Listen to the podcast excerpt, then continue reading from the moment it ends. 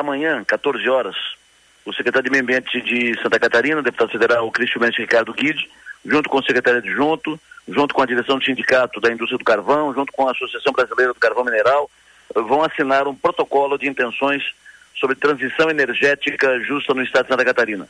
O ato vai ser feito aqui na SATIC, onde, junto com os técnicos da secretaria, o secretário Guide vai também fazer uma visita à instituição, uh, com todas as autoridades, vão discutir o tema da transição energética e medidas que devem ser tomadas já no início do próximo ano, quando o Guide ainda estará na Secretaria de Meio Ambiente do Estado de Santa Catarina. Amanhã, duas da tarde, isso acontece aqui em Criciúma. Mas falando em Guide, Guide, Ricardo Guide, é candidato a prefeito, uh, falando em Guide, recebi hoje anotações da professora Sandra Guide, mãe do deputado Guide, e viúva do ex-prefeito, ex-deputado Altair Guide. Ela fez uh, anotações sobre a questão da casa de passagem, porque o prefeito Salvaro ontem aqui na, na Sua Maior, ontem pela manhã cedo, ele falando que ele fez menção à casa de passagem. Então eu recebi as anotações da professora Sandra, que é na verdade um registro, é uma cronologia da casa de passagem que está funcionando no bairro Pinheirinho, desde quando e tal. Então a Sandra me registrou o seguinte, uh, escreveu assim, escutei a entrevista do prefeito ontem, e para preservar a história e para não me apropriar do bem feito por outras pessoas, esclareço primeiro, o albergue São José, porque a casa de passagem, como é chamada hoje, agora na verdade é chamada de República. República já foi casa de passagem, já foi chamada de albergue São José. É tudo a mesma coisa.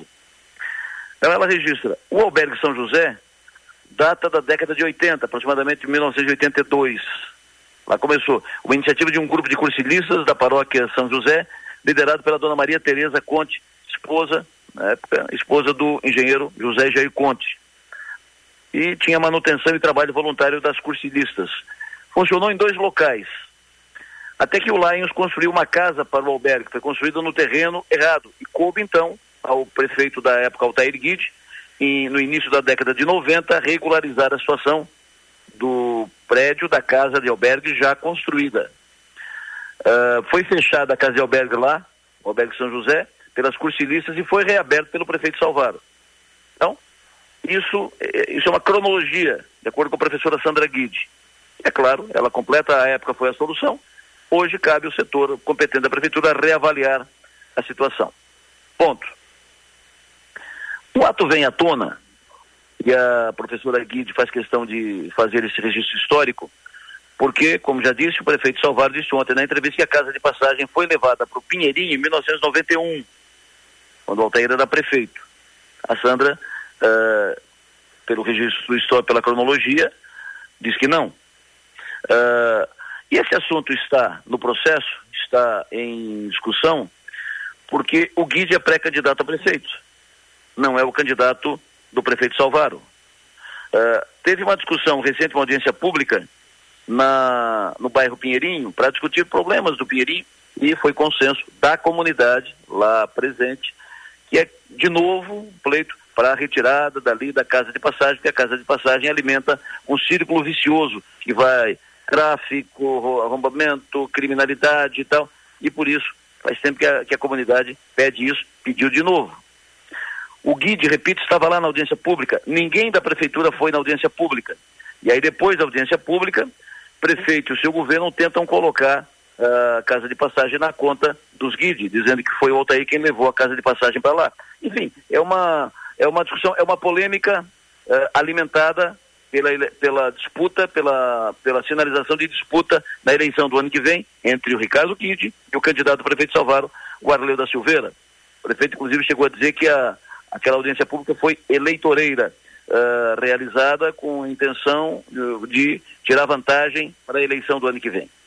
Bom, Dois pontos precisam ser ditos e registrados. O primeiro, isso não começou a ser tratado, essa questão da casa de passagem não começou a ser tratado agora. Faz muito tempo que a comunidade pede isso. Muito tempo.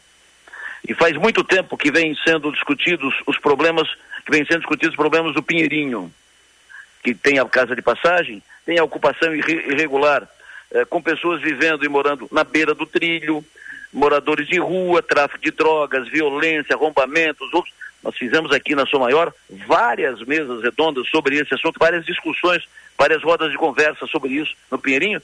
Não nesse ano, nem no ano passado. Faz tempo que se trata disso. Nada disso começou a ser tratado agora, de olho na eleição. O secretário da área social da prefeitura sabe bem disso, porque já participou aqui na Sua Maior de várias discussões a respeito de tudo isso, inclusive da casa de passagem. Mas, enfim, o que não cabe é classificar tudo como eleitoreiro, que tenha sido agora levantado o assunto, levantada a proposta levantado o pleito de olho na eleição do ano que vem. Não, não é fato. Uh, não dá agora para classificar tudo, colocar tudo na, como eleitoreiro e continuar ignorando o problema e continuar com ouvidos fechados aos pleitos dos moradores do Pinheirinho.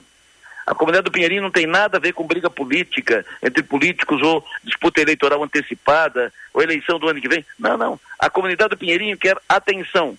Ela quer ser ouvida, atendida, porque está convivendo com esses problemas faz tempo e está contabilizando prejuízos diversos, diversos, diversos.